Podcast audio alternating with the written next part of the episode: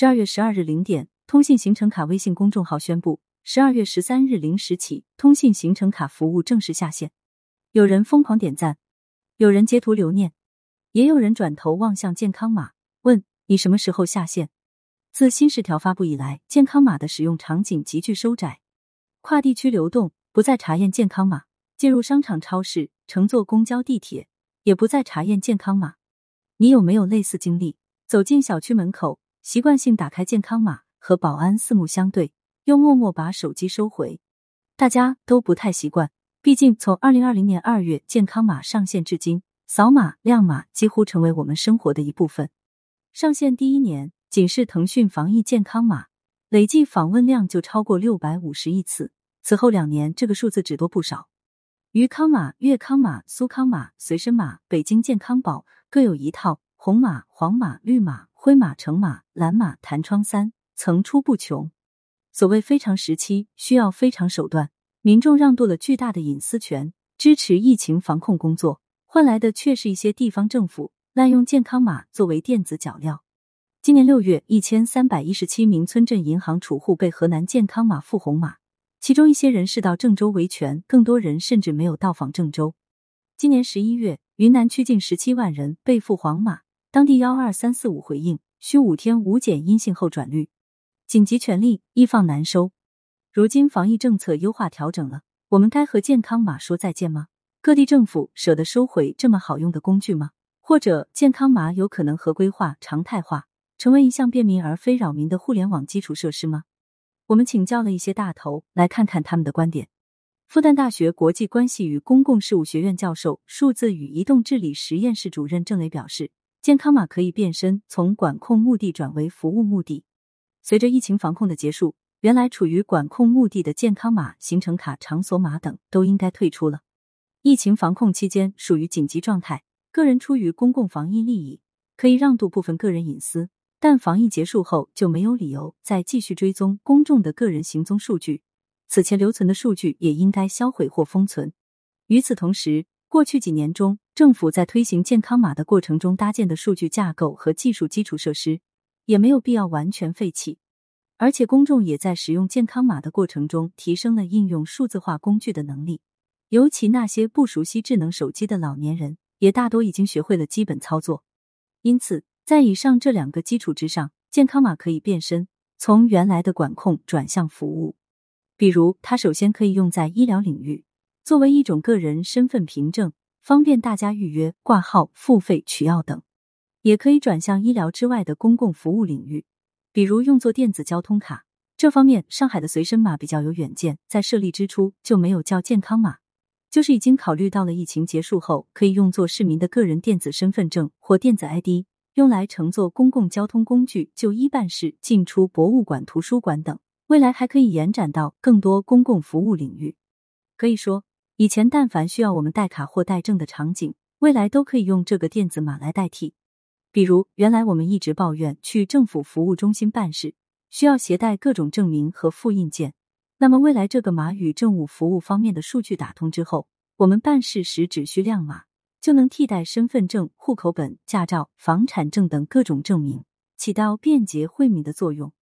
当然，公民也可以选择不亮码，仍然出示卡片或纸质证明，自愿选择其喜欢的方式。某种程度上来说，亮码比亮身份证来的更安全。机器直接读取了二维码后，在后台进行数据比对和使用，减少了经过多个由人工操作的中间环节可能造成的隐私泄露。同时，应用中的个人详细信息只有持有者本人可以查看，无需对外出示。需要特别强调的是，健康码要实现这样的转身，前提是需要对公民的个人信息按照最少必要原则进行严格的保护。浙江大学传媒与国际文化学院教授、乌镇数字文明研究院院长方新东表示：“健康码就像是核武器，常态化生活不能使用。健康码是核武器，不是常规武器。”不能常态化。今天的个人行踪轨迹，就是任何一个个人在网络空间最敏感的个人信息，绝不能轻易收集和保存，更不能因为便捷性而应用上瘾。过去三年，健康码是以民众让渡巨大的隐私权为代价的，只能作为临时应急使用，是特定历史阶段的产物。健康码出现之初，大家对疫情应对准备不足，中国还没有个人信息保护法，政府应对疫情还不具备基本的数据和技术能力。而随着抗疫进入常态化，健康码该刀枪入库了，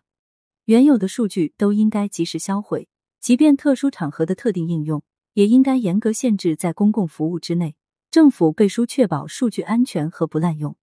尤其是商业企业提供的健康码、场所码服务，更是早就应该退出舞台。